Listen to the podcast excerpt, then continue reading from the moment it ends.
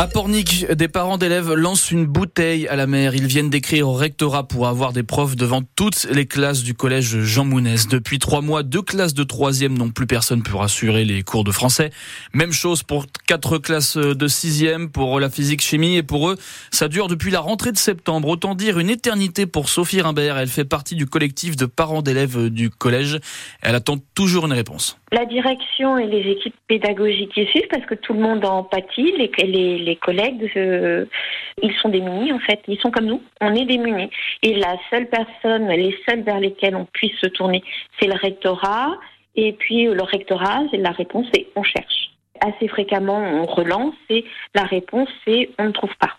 On veut que ça réagisse, on veut qu'ils trouvent quelqu'un, on veut qu'il y ait du monde devant, euh, devant nos enfants, qui soient là pour euh, enseigner parce qu'on a vraiment on a vraiment des gens investis.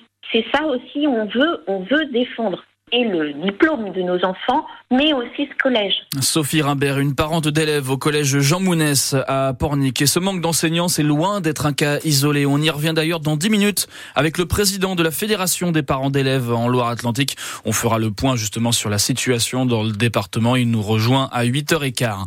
À Fontenay-le-Comte, c'est une partie du patrimoine qui a été vandalisée. Des statues ont été retrouvées cassées, dégradées dans l'église Notre-Dame de l'Assomption.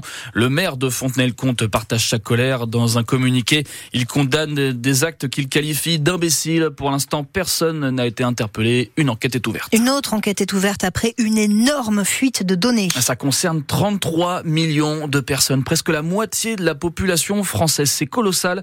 La CNIL, le gendarme de la vie privée numérique, se penche en fait sur un vol massif de données numériques, des données qui appartenaient à des complémentaires santé, deux opérateurs visés par une cyberattaque à Gadmahué.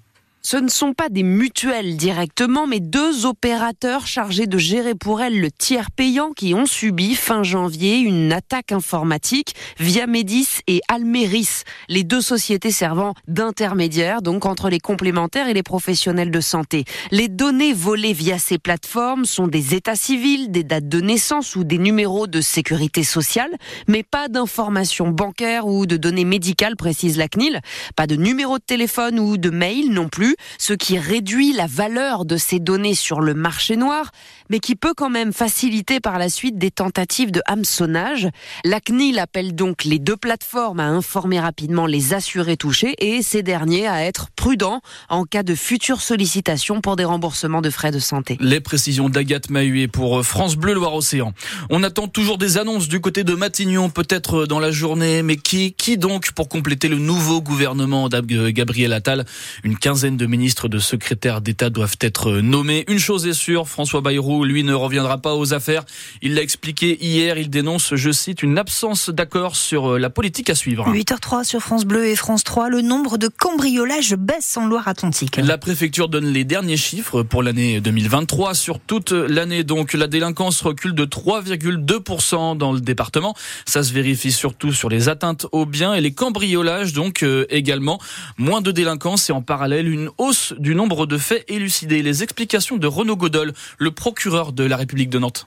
Nous avons pu observer en 2023 une hausse euh, très nette du nombre de faits qui ont été élucidés, puisque nous en avons eu 26 000 qui ont été élucidés sur l'ensemble de l'année, sur l'ensemble du département. C'est 1000 de plus que l'année dernière, c'est 3000 de plus qu'il y a deux ans.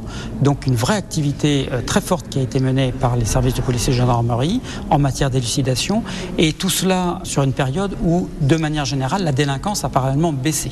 Un des facteurs d'explication, c'est que dans la mesure où il y a eu moins de faits qui ont été commis sur le département, les enquêteurs ont eu plus de temps pour travailler sur leur dossier et travailler sur l'élucidation, et ce qui explique assez largement euh, cette hausse très nette de l'élucidation en, 2023. Renaud Godol, le procureur de la République de Nantes, et tous les voyants hein, ne sont pas au vert. Les agressions physiques, elles, sont toujours en hausse.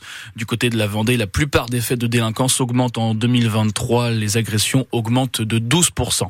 Toutes les éoliennes au large de Saint-Nazaire reprennent du service. L'ensemble du parc éolien est actif. Tout est reparti à 100% depuis mardi après-midi. Après deux mois de maintenance, les 80 éoliennes tournent maintenant à plein régime. Elles sont au maximum de leur capacité de production. Une production qui permet de couvrir, on le rappelle, 20% des besoins en électricité de la Loire-Atlantique. On vous partage un témoignage fort, très fort depuis ce matin sur France Bleu Loire-Océan. Celui d'une jeune roséenne de 21 ans. Elle s'appelle Laura. Elle a perdu toute sa famille dans un accident d'avion il y a plus de deux ans et aujourd'hui, eh bien, elle essaye de reconstruire sa vie dans la maison familiale. On l'entendra dans le prochain journal à 8h30. Son histoire est aussi retrouvée sur francebleu.fr, page Loire-Océan. 8h05, une bonne nouvelle. Les Neptunes de Nantes sont en finale. Ah oui, finale de la Challenge Cup, une coupe d'Europe. Les volleyeuses nantaises sont venues à bout des Turcs de Bursa hier. Elles l'emportent 3-7 à 0 dans la demi-finale retour. Les Neptunes participeront donc à la première finale européenne de leur histoire. Ça aussi, c'est une belle histoire qui se prolonge et on vous parle toujours d'Europe.